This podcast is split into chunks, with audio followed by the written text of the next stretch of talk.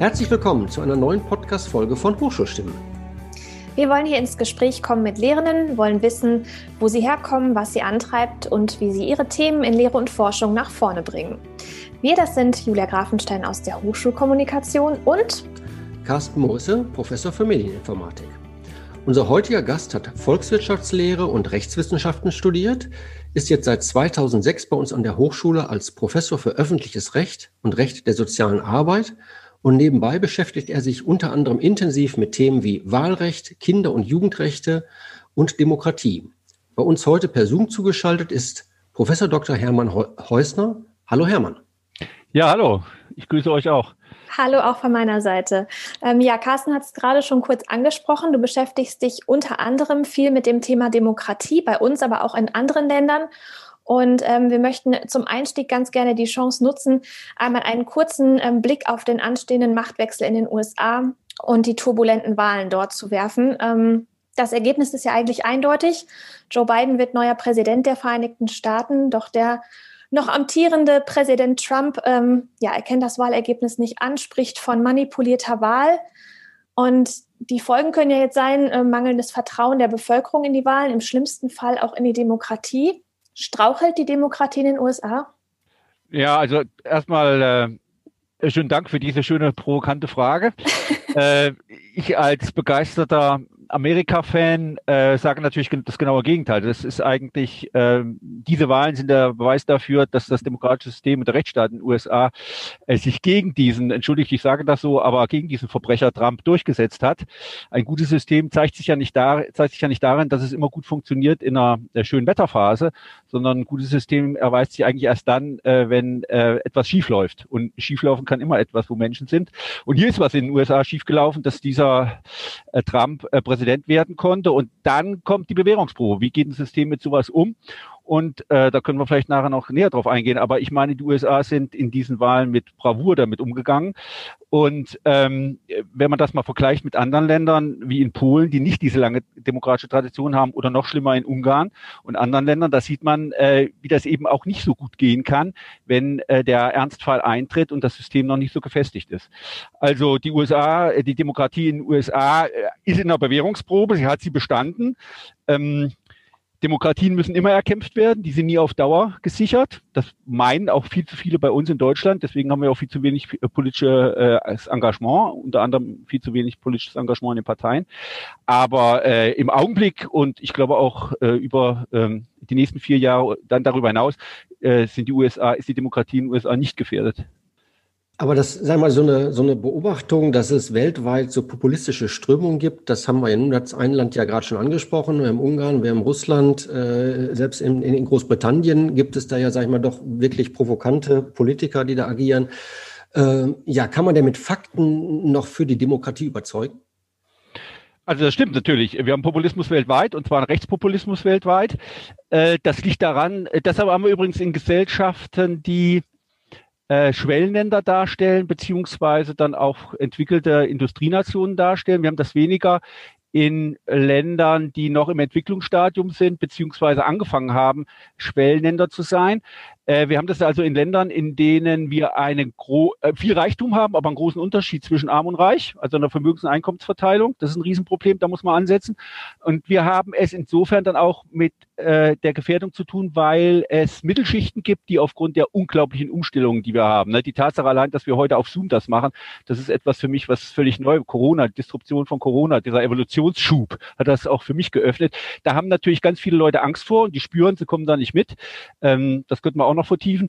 Ähm, das, äh, und diese, diese ähm, Gefährdungs- und ähm, Marginalisierungsgefühle und Tendenzen und auch tatsächlich Fakten führen dazu, dass ich, ich vereinfache jetzt, die untere Hälfte der Bevölkerung und die untere Mittelschicht, die sich gefährdet fühlt, abgehängt fühlt und häufig nicht von denen gehört fühlt, die ähm, bisher regiert haben.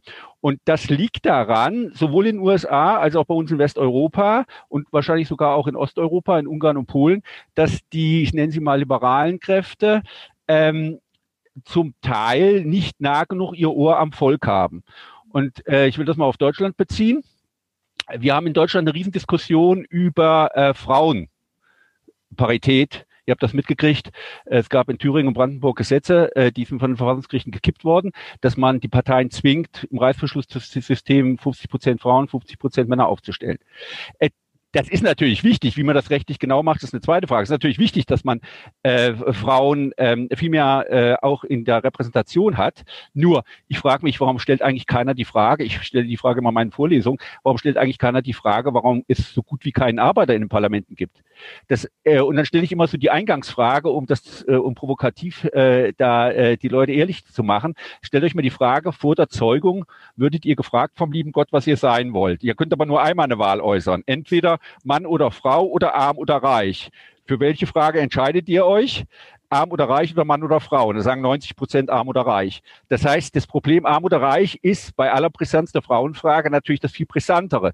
Das heißt, wenn man es ernst nehmen würde, auch bei den Linksliberalen ernst nehmen würde, also Grünen und SPD und Linkspartei ernst nehmen oder auch in der CDU, die ist ja auch jetzt für Frauenquote, ernst nehmen würde, dann würde man natürlich als allererstes ansetzen, wie können wir die Unterschicht in die Repräsentant reinbringen und dann würde man sagen, zum Beispiel in der SPD, wir machen ein Reißverschlusssystem, dass jeder zweite eher auf einer Liste ein Arbeiter ist. Darüber redet überhaupt keiner. Das heißt, äh, es ist völlig der Kontakt zu der unteren Schicht der Bevölkerung verloren gegangen. Das ist nicht nur ein Vorwurf an die Eliten, das ist natürlich auch ein Vorwurf an diejenigen, die sich aus der Unterschicht zu wenig engagieren. Das hat viele Gründe. Und wenn aber man vielmehr das Ohr am Volk hätte, und schon viel früher gehabt hätte, dann würden natürlich gar nicht diese Vertrauensverluste eintreten. Weder in den USA wäre das eingetreten, noch bei uns würde das eintreten. Bei uns ist ja nicht so stark eingetreten wie in den USA, weil unser politisches System insofern noch besser ist. Aber äh, da müssen wir uns alle an die, wenn ich mal das so sagen darf, alle an die Nase fassen. Da habe ich natürlich jetzt auch noch weitere Beispiele. Ich glaube nicht, dass die Mehrheit der Bevölkerung wirklich ähm, äh, verschwörungstheoretischen Schwachsinn glaubt. Also die Mehrheit sind keine Aluhüte. Aber die Mehrheit äh, will Proteststimmen.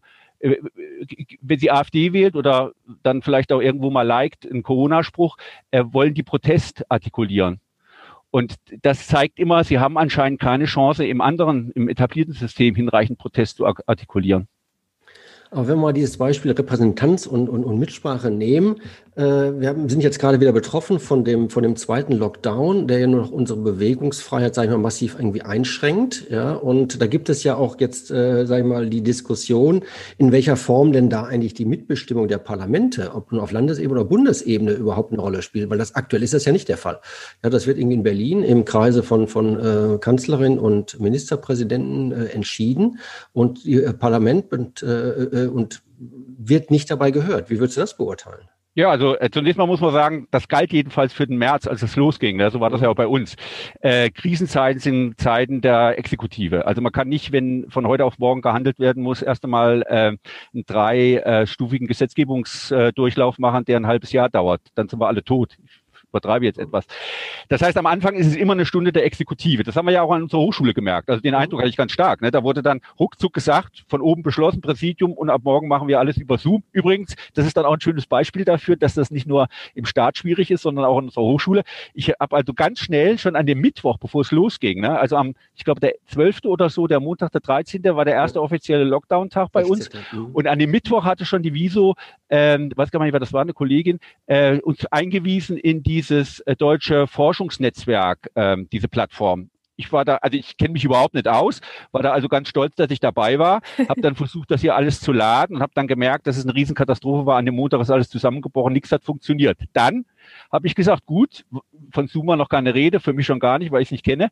Äh, da habe ich gesagt, gut, dann machen wir das jetzt anders. Äh, neue Zeiten brauchen neue Methoden. Wir machen jetzt vor, das ist ja eine Frage anscheinend der Stoßzeiten gewesen. Wir machen jetzt Vorlesung um 6 Uhr. Das habe ich dann gesagt, dass ich meine Vorlesung um 6 Uhr starte. Da habe ich natürlich einen riesen Protest gekriegt, auch berechtigten in gewisser Weise, nämlich von den ähm, Müttern äh, die dann überhaupt nicht mehr klar kamen. Ähm, bis dann klar war, aber da hat ja die Leitung zum Glück schnell gespurt, äh, dass das über Zoom laufen muss. Andere Hochschulen, äh, da waren wir gut, da haben wir eine gute Exekutive gehabt. Äh, andere Hochschulen, äh, das sehe ich hier in Kassel, weil ich ja in Kassel wohne und da viel mit denen auch zu tun habe, äh, die haben ewig auf WebEx gesetzt. Äh, vielleicht funktioniert ja auch WebEx. Manche machen es ja auch mit diesem Triple B. Ich habe nur die Erfahrung gemacht, das funktioniert nie, das ist nicht robust.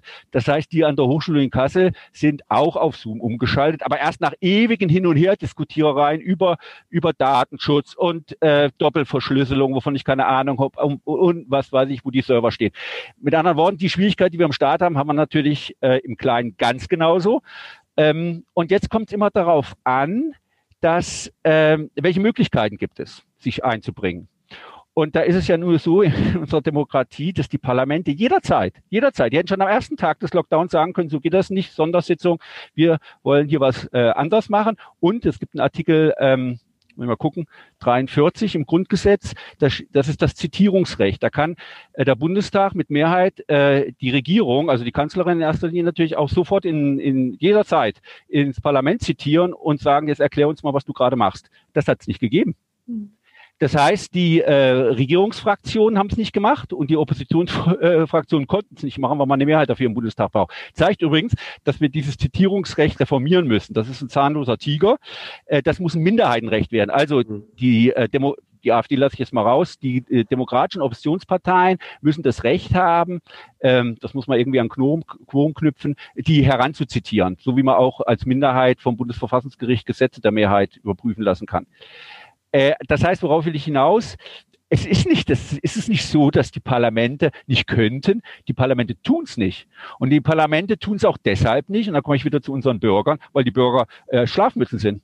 Es, wenn die Parteien funktionieren würden, dann würden die Parteien ja sofort, ich bin in einer Partei seit 44 Jahren, äh, hätten die natürlich sofort gesagt, Leute, so läuft das nicht. Hier, äh, Abgeordneter aus Kassel, sieh zu, dass du in der Fraktion bei dir äh, da eine Parlamentsdebatte auf den Weg bringst. Hat es nicht gegeben. Und warum hat es das nicht gegeben?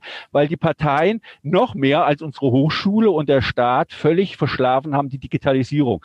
Also in meiner Partei, wo ich aktiv bin, da hat bestimmt, weil die dann auch völlig verbohrt im Datenschutz immer auf WebEx rumgeritten haben, äh, hat es keine Zoom-Konferenzen gegeben und damit war praktisch die innerparteiliche Demokratie ähm, vier, fünf Monate brach.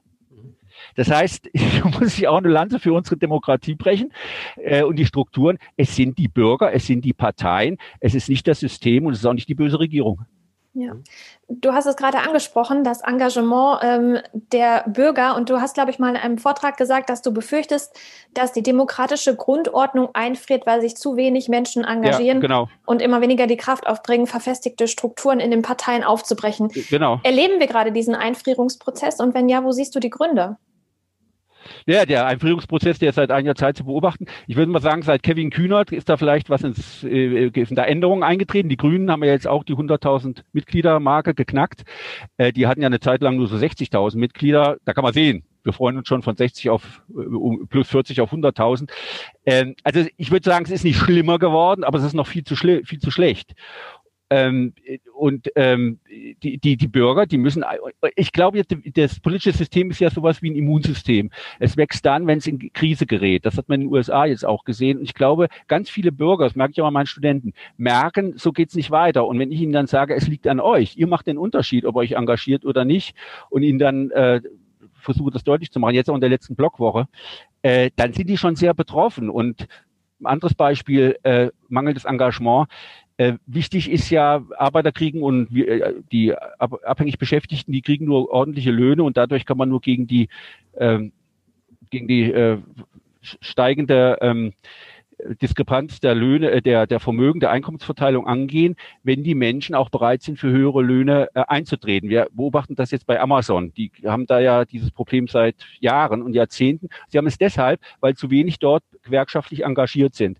Äh, wir haben im Pflegebereich, das haben wir jetzt in der Pandemie ganz stark gesehen, wir haben in dem Pflege- und Altenpflegebereich viel zu wenig Leute. Die haben wir vor allen Dingen deshalb, weil da Hungerlöhne gezahlt werden. Also für, völlig unangemessen ange, angesichts der Systemrelevanz und der Wichtigkeit der Arbeit. Warum kriegen die Hungerlöhne? Weil die weil die im Sozialbereich nur zu zehn Prozent organisiert sind. Warum haben die in der Autoindustrie hohe Löhne? Wahrscheinlich zu hohe Löhne, weil die IG Metall, finde ich gut, zu 90 und über 90 Prozent da organisiert.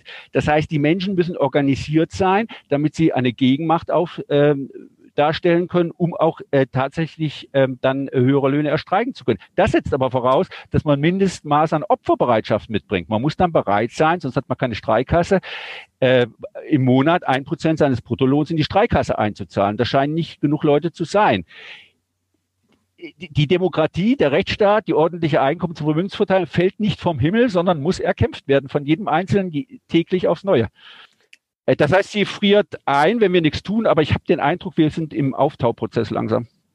Okay. Wenn man auf einer Webseite schaut, dann findet man als einen deiner Schwerpunkte das Thema direkte Demokratie.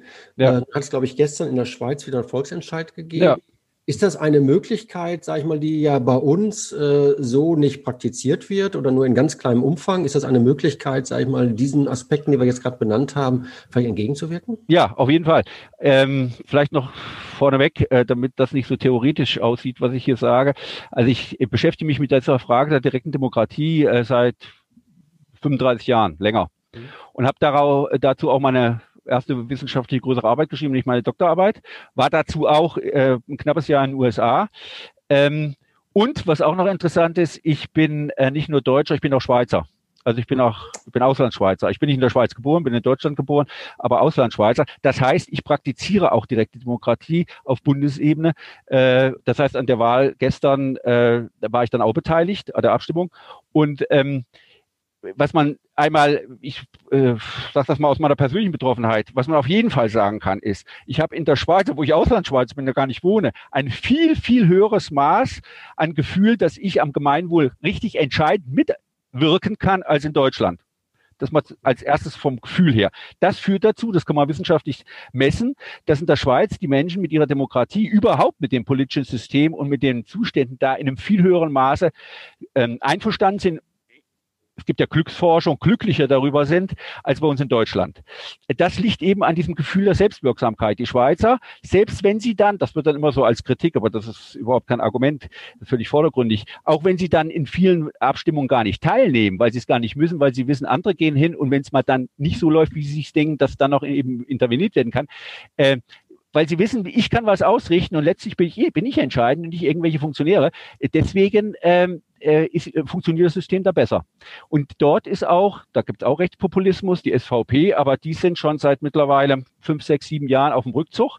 Das heißt, die haben vor zehn Jahren große Scheinfolge errungen, die dann aber auch eingedämmt wurden und jetzt äh, kassieren sie eine Niederlage nach der anderen. Äh, direkte Demokratie ist, äh, darf nicht alleine äh, stattfinden, sondern ich spreche da immer von, einem, von der vollständigen Demokratie und die bedeutet, dass wir als Dauermodus das Parlament haben und die Parteien. Aber als Ergänzung brauchen wir dringend direkte Demokratie und, das ist was ganz Neues, äh, Bürgerräte. Das ist in Irland aufgekommen. Da haben die ihre äh, ja lange Diskussion über Abtreibung äh, unter anderem äh, auf den Weg gebracht und gelöst. Da kann man inhaltlich jetzt so stehen, wie man will. Ich bin da gar nicht so ein Fan davon, dass man das so liberalisiert, aber die haben das demokratisch ordentlich damit gemacht. Und diese drei Wege brauchen wir und dann haben wir eine vollständige Demokratie und haben wir und können wir gerade auch vorbeugen, dass die Menschen meinen, sie müssten AfD wählen, weil sie sonst keine Möglichkeit haben, sich zu artikulieren und mitzuentscheiden. Hm. Für politisches Engagement braucht man ja aber auch irgendwie ein bisschen äh, politische Bildung und das Thema wird zurzeit ja auch deshalb so intensiv diskutiert, weil es im Zuge der gesellschaftlichen Auseinandersetzung mit den Corona-Maßnahmen doch befremdliche Vergleiche äh, gab. Es wurden da ja irgendwie Parallelen gezogen zwischen dem, was Sophie Scholl und Anne Frank durchlebt haben. Jana aus Kassel, ne? Genau. Und den gesellschaftlichen Einschränkungen jetzt. Ähm, was sagst du dazu? Und wenn man sowas hört, wo müsste politische Bildung dann ansetzen, um da auch ja, ähm, vernünftig vorzubeugen, damit sich Bürger einbringen können? Ja, also zunächst mal auch da wieder, um die äh, Proportion gerade zu rücken, ähm, so ein Schwachsinn, wie, sie, wie diese Leute da verzapft haben. Oder da soll es ein Mädchen gegeben haben, haben, die hat dann einen viel zu großen Geburtstag gefeiert und hat gesagt, ich war eigentlich Anne Frank, die musste auch alles heimlich machen. Habt ihr wahrscheinlich auch mitgekriegt. Äh, also so irre gibt es. Aber äh, 80, 90 Prozent der, und noch mehr der Bevölkerung sind nicht so irre. Und was ich ja klasse fand, das habt ihr ja auch mitgekriegt, ist, dass äh, gerade auf dieser Demo, wo diese verrückte Jana aus Kassel, Kassel hat tolle Leute hervorgebracht, aber ein paar, paar Irre, Jana gehört dazu. äh, äh, die, äh, was mich da so gefreut hat, ist, dass ein Ordner, das habt ihr ja auch mitgekriegt, dass ein Ordner auf dieser Demo, und wer will schon Ordner, und wer macht schon mit, Ordner zu sein auf so einer Schwachsinnsdemo, dass selbst der gesagt hat, das heißt, die politische Bildung hat sogar bei dem gefruchtet, dass er gesagt hat, also ich mache ich nicht mehr mit, macht euren Mist alleine, ich gehe weg.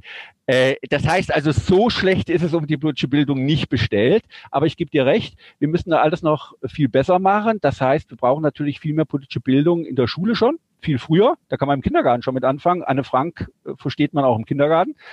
Äh, da brauchen wir viel mehr. Und da hat ja auch der letzte, jetzt der 16. Kinder- und Jugendbericht der Bundesregierung äh, viele Defizite gezeigt.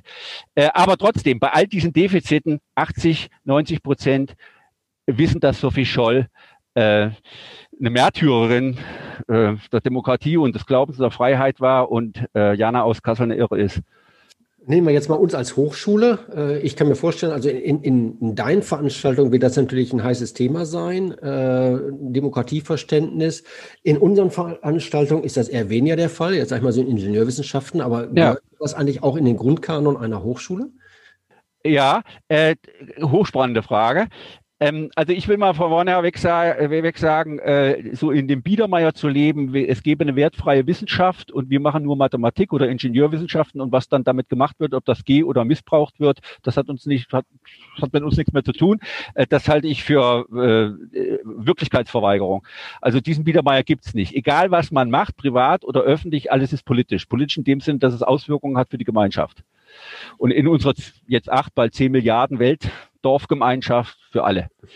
So, das heißt also, äh, jetzt hängt von den Werten ab, die man vertritt. Wenn wir als Hochschule eine demokratische Hochschule sind oder eine Hochschule in der Demokratie des Grundgesetzes, wo die Lehrer, steht im Artikel, ähm, muss ich aufpassen, vier oder fünf, ausdrücklich fünf. drin, fünf, fünf. Äh, fünf, also dass die Lehrer der, ähm, ich glaube steht vier, dass die Lehre der Wissenschaft, äh, äh, dass die Lehre der Treue, äh, nicht von der Treue zur Verfassung entbindet, dann äh, bedeutet das eben, dass alle äh, alles, was gelehrt wird an der Hochschule, natürlich, in, in, natürlich sich in einem Mindestmaß mhm. an, äh, äh, an der Verfassung orientieren muss. Stimmt, das ist Artikel 5. So, was heißt das? Äh, das war jetzt eine spannende Frage beispielsweise äh, in der letzten Blogwoche, die wir gemacht haben. Habt ihr vielleicht mitgerichtet? Wir hatten da diese Blogwoche gemacht. Wir, ähm, das war Johannes Hirata, die Hanna Link und der äh, Stefan Maikus. Und unsere Blogwoche hieß äh, Demokra Demokratie, Diktaturen und Gemeinwohl.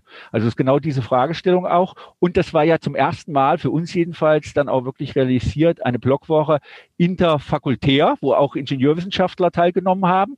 Und äh, da war ein zentral und, und Zoom, äh, über Zoom, ne, das, das war einfach toll. Wir haben da Leute aus China dabei gehabt, auf England dabei gehabt. Ist ja ohne Zoom alles gar nicht denkbar in dem Maße. Und äh, da haben wir diskutiert, äh, was heißt es eigentlich für unsere Hochschule, dass wir zum Beispiel Log in China machen oder auch Eventmanagement in China machen, also jetzt nicht gesellschaftswissenschaftliche Fächer im Schwerpunkt. Äh, das heißt, Kooperationspartner in einer Diktatur haben. Äh, ist das jetzt völlig wertfrei für uns oder müssen wir da auch in dem Mindestmaß gucken, äh, wie wir uns da verhalten? Und da ist das, ähm, der Vorschlag diskutiert worden, ob man nicht äh, dann angepasst auf die jeweiligen Studiengänge ähm, Wissenschaftstheorie und Erkenntnistheorie ein Modul haben müsste, das natürlich dann, damit das nicht langweilig ist und wirklich sinnvoll ist, angepasst werden müsste auf die unterschiedlichen Studiengänge, ähm, wo dann eben äh, äh all diese Fragen, die wir jetzt hier gerade auch diskutieren, natürlich in einem anderen Gewand auch wieder auftauchen. Mhm. Und insofern würde ich schon sagen, ähm, nicht alle dasselbe, aber alle müssten für ihren Bereich angewandt äh, Erkenntnis- und Wissenschaftstheorie betreiben. Und dann wird es zum Beispiel total spannend, ob wir denn überhaupt das, was die in China machen, als Wissenschaft akzeptieren können, wenn die nämlich unter Zensur leben. Also meine These ist, mhm. es gibt keine Wissenschaft mit Zensur. Das heißt, kooperieren wir mit Hochschulen und mit Stellen, wo es Zensur gibt, dann ist das keine Wissenschaftskooperation, mindestens eine amputierte oder verstümmelte und die ist dann hochgradig in Frage zu stellen. Oder anders gedrückt, ausgedrückt, ich weiß nicht, ob ihr den kennt, den Sir Karl Popper, das ist ja der Wissenschaftsphilosoph äh, des 20. Jahrhunderts, kann man glaube ich sagen. Es kann kein Studium und eine Studienkooperation geben, wo nicht Sir Karl Popper äh, von jedem Studierenden frei äh, in der Bibliothek oder im Netz runtergeladen und diskutiert werden kann. Und das ist in China eben nicht möglich, vermute ich. Also ich bin mir da ziemlich sicher. Das wird dann sozusagen ein, ein Studienblock in so einem Studiengenerale, was wir vielleicht dann ja. zukünftig anbieten müssen. Und das andere ja, ist genau, sicherlich genau, sowas wie, ja, wie, wie Digitalisierung oder, oder äh, Umgang einfach mit Daten. Äh, ja, ähm, genau. Ne? Ich meine, das hat man jetzt gesehen in der Pandemie, ne? Der Drosten ja. und die anderen, das waren ja, oder jetzt der Lauterbach auch, das, also Wissenschaftler, alle hochkarätige Wissenschaftler, das sind ja die Experten, das waren ja, das sind ja die populären Leute in, auf allen Kanälen, ne? Das sind die Stars. Mhm. Der hat ja den Schillerpreis gerichtet, Drosten. Also äh, genau, da, da ist die Verantwortung der Wissenschaft, der Naturwissenschaft auch. Das heißt also, mit der nächsten Akkreditierung können wir uns dann selbst die genau. Frage, wie viele Fachinhalte wir dann nur noch vermitteln und wie viel dann sozusagen äh, Fragestellung gewidmet ist, die halt noch viel mehr in die Breite gehen. Äh, ja, wobei äh, die Fachinhalte müssen natürlich dominieren, das ist ja ganz klar. Ja. Aber äh, das muss, es muss ein Problembewusstsein da sein. Die Finanzkrise, ne, die Wirtschaftswissenschaften, die haben ja das alles nicht drauf gehabt und sind voll in die Katastrophe reingeführt, reingefahren. Die, die, aber man muss ja sagen, die Deutsche Bank ist ja in gewisser Weise eine kriminelle Vereinigung gewesen. Wie, und, und, und VW, wie, wie, wie Dieselgate, wie konnte mhm. das je sein? Das liegt natürlich auch daran, dass da keine entsprechende Bildung stattgefunden hat. Mhm. Mit dem ähm, Osnabrücker Demokratieforum hast du ja ein ähm, Format auch jedes Jahr, das sich mit Themen rund um die D Demokratie beschäftigt. Und da sind ja auch immer, ähm, ja, sag ich mal, äh, Gäste, die polarisieren. Ja. Erzähl doch noch mal ganz kurz, ähm, was verfolgt ihr da für ein Ziel und wie kommen auch diese ähm, die Gäste dort zustande? Ja, äh, also wir haben ja 2013 damit angefangen. Und äh, also ich habe das initiiert und ähm, ich bin eben, in die, ich bin ähm, inspiriert worden von Hans Herbert von Arnim, den kennt ihr vielleicht. Das ist einer, der auch sehr in Demokratiefragen forscht. Der ist Nachgang 39, also jetzt schon ein bisschen älter. Der ist an der äh, Universität in Speyer, an der Verwaltungswissenschaftlichen Fakultät dort. Bei dem habe ich auch studiert ein Semester. Und äh, der hatte dort die Speyerer Demokratietagung Tage äh, gegründet. Und da war ich sowohl als Teilnehmer, also normaler Teilnehmer, als auch als Referent. Und da hat er auch unglaublich tolle Diskussionen auf die Beine gestellt unter den Gesichtspunkt der allgemeinen Staatslehre, äh, rechtlichen Sta äh, Verfassungsrecht, Staatsrecht natürlich. Und äh, da habe ich mir gesagt, ja, sowas müssen wir doch auch machen. Und dann ist das natürlich erstmal so eine theoretische Idee. Und dann äh, 2013 war mir klar, die Demokratie kommt unter Druck. Und 2013, ihr könnt euch erinnern, hatten wir die Staatsschuldenkrise in Gefolge der, äh, der Euro-Krise das heißt, wir hatten gar keine Euro-Krise, wir hatten eine Staatsschuldenkrise und vorher die Bankenkrise. Und da war mir klar, also jetzt müssen wir alle ähm, Gesicht zeigen und für unsere Rechtsordnung, die auch für die Hochschule eben wichtig ist, äh, äh Aktivität zeigen. Und seitdem machen wir das. Ähm, wir haben das, das, das formal ist das sozusagen aus der Fachgruppe öffentliches Recht herausgewachsen und jeder kann mitmachen, der da mitmachen will. Äh, und äh, wir sitzen dann im Organisationsteam zusammen und überlegen uns dann jeweils, ähm, nach, der, nach dem Demokratieforum, bis vor dem Demokratieforum, äh, was ist jetzt der Schwerpunkt? Wir hatten eigentlich dieses Jahr geplant, und da gab es noch keine Pandemie, dass wir äh, einen Wirtschaftsschwerpunkt setzen und hatten zum Beispiel schon den äh, Vorstandsvorsitzenden von Volovia und andere. Also wir hatten richtig hochkarätige Leute und dann hätte man natürlich tolle Leute aus Berlin dagegen setzen können, die beispielsweise äh, diesen Mietendeckel da auf den Weg gebracht haben oder auch die Enteignungsinitiative. Also wir hatten das alles auf dem Weg, aber dann kam Corona dazwischen und dann bot sich das nicht mehr so an. Und dann sind wir umgeschwenkt, was natürlich auch hochpassend ist, nach, weil wir jetzt im Belarus äh, diese Bewegung haben, dass wir sagen, Demokratie und Kampf um Freiheit. Und ähm, ja, dann guckt jeder von uns, äh, wo er Beziehungen hat oder wer kennt jemanden, der jemanden kennt und so kommen wir dann zu unseren Leuten. Ja. Wir werfen auch ganz gerne immer noch mal so einen Blick zurück auf die Person, mit der wir da sprechen, so sozusagen den Werdegang. Wie hast du dieses Thema und diese Leidenschaft für die Demokratie für dich entdeckt? Hat das in der Schule schon angefangen mit ja. Schulvertretung und ja. dergleichen? Ja, ja, klar. Also ich kann mich erinnern, also ich bin ja jetzt schon nicht mehr der Jüngste, ich bin Jahrgang 60, also 60 Jahre. Ich kann mich ja genau noch erinnern, als 1969 der Willy Brandt Kanzler wurde.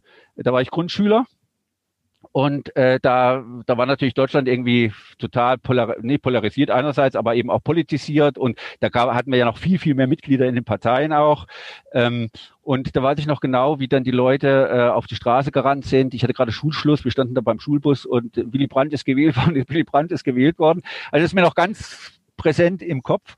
Und ich kann mich auch dann ganz stark dran erinnern, äh, dass dann im Gefolge der Branchen Ost Ostpolitik äh, es ja dann die vorgezogenen Wahlen 1972 kam, gab, Bundestagswahlen, und da waren dann die Ostpolitik stand dann im Mittelpunkt, aber natürlich noch viel mehr. Und da weiß ich noch, dass ich da als ja, Zehnjähriger, Elfjähriger bei uns in der Fußgängerzone stand und dann haben, haben wir da groß diskutiert und ich war immer mhm. mittendrin.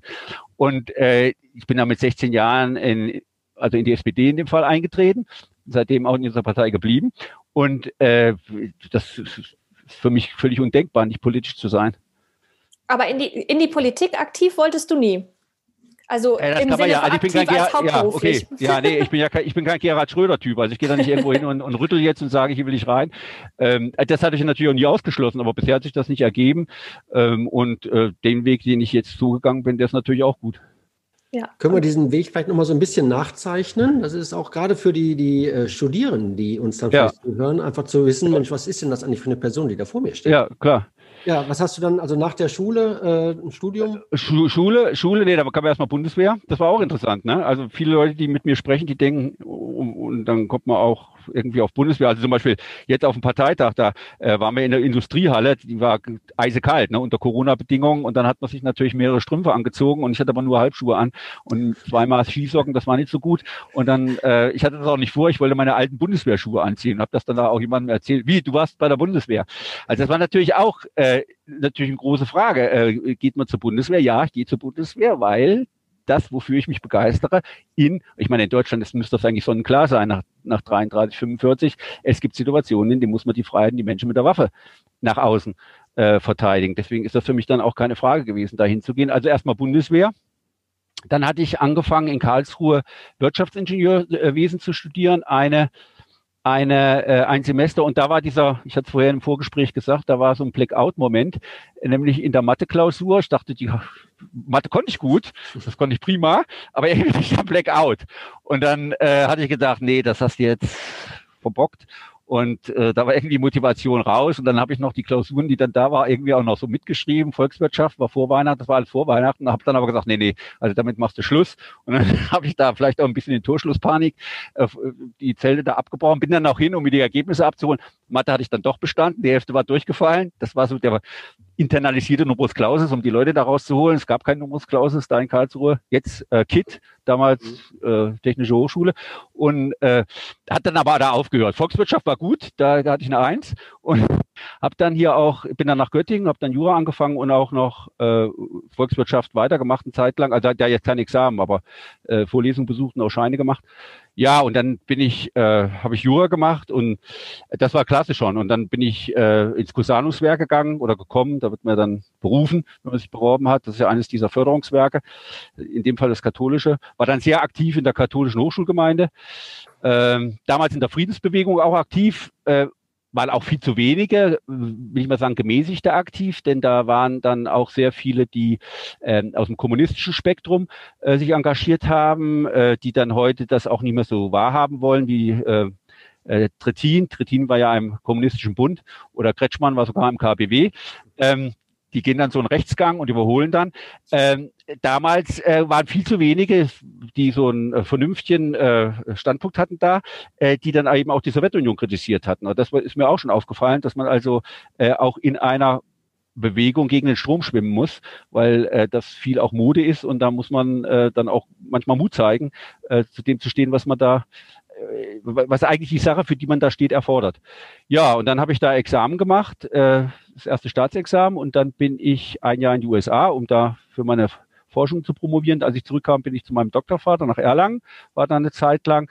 Und dann äh, habe ich das Referendariat begonnen hier in Kassel, habe das abgeschlossen. Danach bin ich dann Richter eine Zeit lang gewesen. Und dann bin ich drei Jahre im Erziehungsurlaub gewesen für unsere drei Kinder. Ähm, also nicht am Stück für die drei Kinder, das ging nicht, aber für drei. Äh, der dritte kam erst deutlich später. Und äh, da während dieser Zeit hatte ich dann Lehraufträge an der Verwaltungsfahrerschule hier in Kassel. Äh, und äh, dann habe ich mich beworben während des Erziehungsurlaubs, da fand ich das ganz nett. Ja, und dann äh, bin ich erst an die katholische Fachhochschule Norddeutschland, äh, auch ein Jahr in Osnabrück gegangen und wir haben ja dann fusioniert 2006 und seitdem bin ich bei uns. Okay, und du ähm, hast eben schon gesagt, öffentliches Recht ist sonst dein Thema, ähm, Recht der sozialen Arbeit. Nimm uns noch ja. mal ein bisschen mit, was sind so Themen, mit denen du dich in der Lehre beschäftigst? Wie sieht das aus, wenn ich bei dir Ja, also in der Einführung ins Recht, in der Einführung ins Recht für die soziale Arbeit natürlich äh, in der ersten Hälfte ganz stark mit dem, was wir bisher besprochen haben. Mhm. Denn da geht es natürlich um die rechtlichen Grundlagen, also das Verfassungsrecht.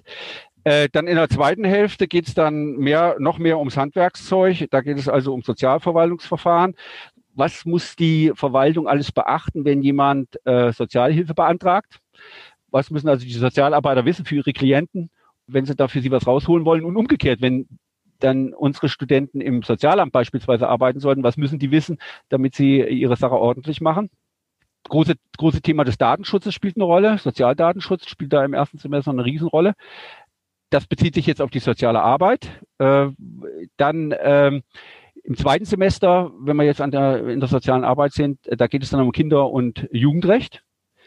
Äh, Kinder- und Jugendrecht, das sp spielt natürlich eine ständige ganz große Rolle. Äh, eine Sache ist ja ständig äh, in, im Fokus und auch natürlich für unsere Studierenden ganz wichtig, ähm, wie verhindern wir, dass äh, Kinder missbraucht werden. Mhm. Also diese ganzen Ekelhaftigkeiten des Kindermissbrauchs stehen da ja, in gewisser Weise im Mittelpunkt, in, also ein Schwerpunkt. Ähm, wie kann man Kindern helfen, denen es eben nicht so gut geht? Kinder- und Jugendhilfe äh, ist da ist da wichtig und ähm, dann im äh, öffentlichen Recht, äh, in, in der öffentlichen Verwaltung, öffentlichen Management, da geht es dann um Grundrechtsvorlesungen und was eine tolle Sache ist, äh, es gibt da eine Vertiefungsvorlesung in der öffentlichen Verwaltung, die nennen wir Auslandsrechtskunde und Rechtsvergleichung.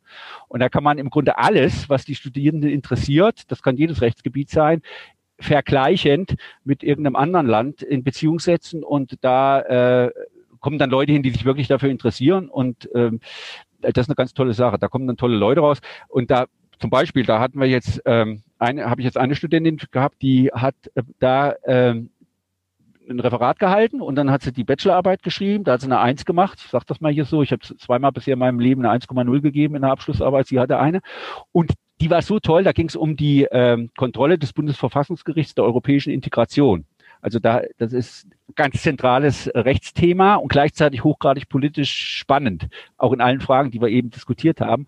Ja, und die habe ich dann gebeten, äh, ob sie nicht Lust hätte, ihren äh, das, ihre Bachelorarbeit als Vortrag äh, im Netz mussten wir es ja dann machen und das war auch gut, weil dann viel mehr teilnehmen konnten, äh, äh, nochmal vorzutragen vor vielen Leuten, also hier aus Kassel, aus der Hochschule, Europa-Union etc. Und äh, ja, das hat sie gemacht und dadurch haben wir da sozusagen eine Win-Win-Situation erzeugt, dass das, was die, äh, was da in der Bachelorarbeit erarbeitet wurde und häufig ja dann im Papierkorb leider landet, dass das dann weitergeht. Und dann wird sie das jetzt veröffentlichen, auch in einer entsprechenden Zeitschrift. Ähm, das ist also dieses, dieses Vertiefungsseminar, äh, das, das erzeugt äh, also tolle tolle Erfolgserlebnisse. Dann habe ich sozusagen die Rechtswissenschaften immer als sehr papierlastig wahrgenommen. Und ja. wenn wir das jetzt hier sehen, neben dir liegt auch so ein großer Papierstapel. Äh, ja. Wie hast du denn jetzt sozusagen vor dem Hintergrund der, der äh, Lehrpraktizierung ja dieses letzte Semester erlebt? Hast du da, jetzt hast du ja gerade einen Aspekt schon genannt, das hätte man ja so nicht machen können, ja, dieses Video, was produziert worden ist. Und für dich persönlich, war das, hast du da auch irgendwie positive Dinge mitnehmen können, sozusagen jetzt diese Digitalisierungsoffensive, die da ja, natürlich. Äh, das ist ein völlig neuer Kontinent, ne? Also das, wie kann man sagen, das siebte oder achte Kontinent ist entdeckt worden, äh, der alle anderen Kontinente umfasst. Äh, ohne diese, ohne Corona wäre hätte ich diese, diese nicht mal bekannte Terra Incognita äh, äh, gar nicht betreten. Das heißt, es haben sich wirklich ganz neue Dimensionen ergeben. Das ist auch für die Lehre von Vorteil, weil ich den viel unmittelbaren Zugang zum Computer habe und zur, zur Computerpräsentation. Ähm, ich glaube, die Zukunft, das, ihr wisst das viel mehr, das liegt im Hybriden, das ist ganz klar. Also ich, ich, wir müssen unbedingt dazu kommen, dass wir alle Hörsäle dann so ausgestattet haben, dass man da eine Veranstaltung machen kann, die aber gleichzeitig, so wie wir es jetzt hier machen, als Zoom-Konferenz stattfindet. Und äh, Leute sind ja krank, aber sie würden trotzdem aus dem Bett heraus teilnehmen. Und, und, und es ist auch so, ich habe viel mehr Hörer, wir können es jetzt nicht so ganz genau kon kontrollieren, aber äh, wir haben viel, ich habe viel mehr Hörer, als ich früher hatte. Also ich glaube, bei mir war, sind auch immer ganz gut viele gekommen, aber jetzt sind es noch deutlich mehr, äh, weil eben die physischen Kosten auf Null schrumpfen. Mhm. Und die Leute nehmen ja sogar teil äh, im Zug. Also da ist einer, der ist, ist behindert, der sitzt in einem, im, im Rollstuhl und äh, der hat dann äh, in Vorlesungen schon bei mir jetzt im, im Zug teilgenommen und saß da drin. Und äh, andere, das habe ich dann gesehen, die lagen im Bett noch. Oder äh, kennt ihr wahrscheinlich jetzt mittlerweile auch alles. Oder während der Blockwoche, die war ja total anstrengend. Das waren ja dann fünf Tage ununterbrochen, ein paar Pausen. Ähm, das, ist, das ist ja kaum auszuhalten. Ja, und da haben welche gesagt, ich habe mir das Handy genommen, die Dinger ins Ohr gesteckt und bin dabei gejoggt und habe teilgenommen. Also das er, eröffnet unglaublich viele neue Möglichkeiten. Also wahnsinnig profitiert, wenn auch natürlich viele Verluste dabei sind. Und deswegen Hybrid. Ne? Hybrid ist, muss unbedingt kommen. Da sind, laufen ja auch jetzt gerade schon Überlegungen, was wir beispielsweise zukünftig für eine Raumausstattung brauchen, um halt auch diesen neuen Anforderungen gerecht zu werden. Ja. So habe ich es jetzt wahrgenommen. Du willst auch nicht mehr zurück zum alten Modell. Du möchtest auch die Vorzüge dann. Äh, ja, beides, beides, genau. ganz genau. Also ich will, will mal äh, von dem physischen her was sagen. Also ich bin äh, ich habe auch am Anfang immer dann alles an die Wand geworfen und immer mit der PPP da gearbeitet. Mittlerweile mache ich das überhaupt nicht mehr, sondern die Unterlagen, die Folien, die kommen ins Netz, die sollen die Leute sich ausdrucken, weil man viele arbeiten schon mit dem Pad und so schreiben da rein, aber die meisten schreiben ja dann doch noch äh, so aufs Papier. Das heißt, ich sage, mhm. sagt euch das aus, wenn ihr so Leute seid, die aufs Papier schreiben müssen, legt euch das neben, äh, legt das neben euch, auch die Gesetzessammlung, und dann ähm, arbeiten wir nur mündlich miteinander. Und damit das gut funktioniert, sage ich denen immer, und das finde ich das Gute bei uns, wir haben ja Hörsäle, die nicht so die nicht so äh, Kinosaalartig sind oder Theatersaalartig sind, sondern die Tische stehen und die kann man verrücken. Und wenn sie da irgendwie mit so einem Kabelbinder zusammen sind, kann man es aufschnippeln. Ähm, und dann äh, sage ich denen, Leute, ihr stellt jetzt mal alle eure Tische so auf, wie das britische Unterhaus angeordnet ist. Also so mache ich immer meine Vorlesung. Das heißt, die Leute sind gezwungen, sich anzugucken. Äh, und äh, die, ähm, die Anstrengung, wenn man miteinander spricht, äh, verringert sich um ein Viertel oder so. Sonst hat man ja immer diese Frontalsituation, dass ich vorne stehe und der Letzte hinten, der mir war dann, also wenn ich dann seminarartig da was aufbauen will, was sagt, der wird ja, wenn es eine Frau ist, noch viel weniger, die werden überhaupt nicht gehört. Dann sage ich lauter sprechen, es hat, hat unter Androhung der Todesstrafe letztlich nie funktioniert, aber indem ich sage, setzt euch gegenüber, funktioniert das prima, hat auch noch den Seiteffekt, dass die Leute äh, wirklich mucksmäuschen still sind. Das heißt, die soziale Kontrolle, dass nicht gequatscht wird, ist um 90 Prozent gestiegen. Mhm. Äh, das habe ich natürlich im Netz nicht so. Ne? Ich weiß nicht, ob die Hälfte macht nur die Kameras an oder zwei Drittel. Da gibt es auch sicher welche, die man mal abhauen. Ähm, und manche können ja auch die Kamera nicht anmachen, weil das Netz so schwach ist. Äh, also das muss man kombinieren. Dann hat man, glaube ich, 150 Prozent.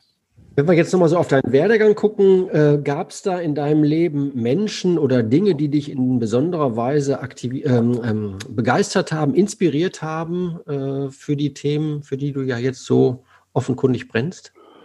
Eine Einzelperson, natürlich Berühmtheiten, aber dass ich jetzt sagen könnte, eine Einzelperson, der ich jetzt im Leben begegnet bin äh, und wo ich dann ein ähm, Erweckungserlebnis gehabt hätte, nee, das kann ich nicht sagen.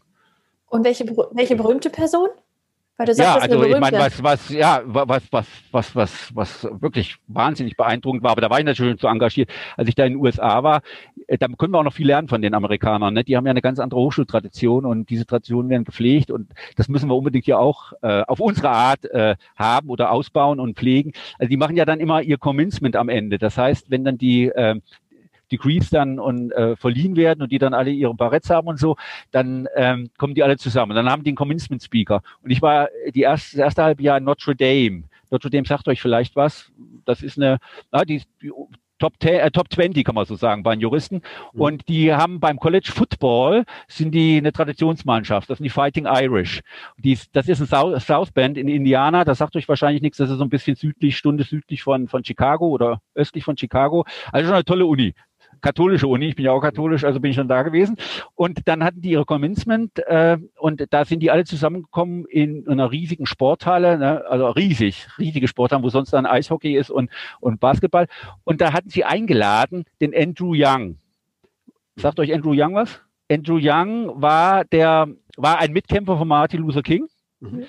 äh, deutlich jünger, war ähm, ist ein Baptist, ist Baptist, Baptistenprediger, Theologe, hochgradig auch politisch engagiert der Demokratischen Partei und der war bei Jimmy Carter äh, Botschafter bei den Vereinten Nationen. Und der hat erzählt, das ist, das ist natürlich ex, extrem beeindruckend für mich gewesen, äh, und das hat er aber seinen Leuten da auch erzählt. Äh, wenn man sich politisch engagiert oder für Ideale eintritt, dann ist ja immer das Problem, und viele lassen sich davon auch behindern, dass man sagt, ach, es hat ja doch keinen Sinn. Und wenn da nur ich mitmache und so wenig mitmachen. Und das haut ja, da, und der so ein Pessimismus da ist. Ähm, und da sagt er, ihr müsst immer mal zurückgucken. Ihr müsst zurückgucken in der Geschichte und über euch überlegen, was es für wahnsinnige Veränderungen gegeben hat, an die man, bevor die eingetreten waren, nicht oder nur ganz wenige geglaubt haben. Da hat er gesagt, ich bin, ich weiß nicht was für ein Jahrgang, vielleicht Jahrgang 26 oder so 30. Ich bin geboren in Georgia, Atlanta, zu Zeiten der ähm, faktischen Rassentrennung. Nicht rechtlichen, aber faktischen Rassentrennung. Äh, die Bürgerrechtsbewegung kam ja erst in den 60er Jahren das tatsächlich dann auch äh, es nicht mehr hieß, äh, Schwarze hinten einsteigen, Weiße vorne einsteigen und so. Ähm, und da hat er mit Martin Luther King mitgearbeitet. Und er kann sich noch genau erinnern, wie er Student war und ist in irgendeine Hochschule gefahren, die war in Nordstaaten. Äh, da war er weitgehend frei und dann musste er immer in Semesterferien nach Hause und da war er wieder ein Bürger zweiter Klasse, dritter Klasse, vierter Klasse. Er, er hat das am eigenen Leib erfahren. Und dann sagt er, jetzt, äh, ich war da in den USA, das war 1987, jetzt bin ich hier, ich war äh, UN-Botschafter, Ich bin bei euch, äh, halte diese Rede vor euch. Äh, ich bin ein Vorbild für euch. Ich bin äh, Repräsentant, Weltrepräsentant der Vereinigten Staaten von Amerika.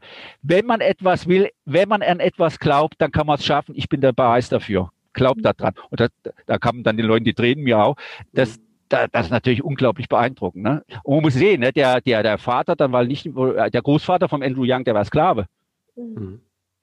Das ja, heißt, wenn man will, geht es. Ne? Wer hätte von, wir haben jetzt am 9. November da äh, den 31. Jahrestag des Falls der deutschen Ma der, der, Mauer gehabt, deutsche Einheit. Wer hätte das vorher gedacht? Ich kann mich erinnern, wir waren mit der Studentengemeinde, da hatten wir Kooperation mit der Studentengemeinde in Gotha und das war so Mitte der 80er und da haben wir diskutiert auch und haben überlegt, ja, wie lange hält sich dieses Regime hier noch? Und da habe ich gesagt, vor das Jahr 2000 sieht dieses Regime nicht mehr.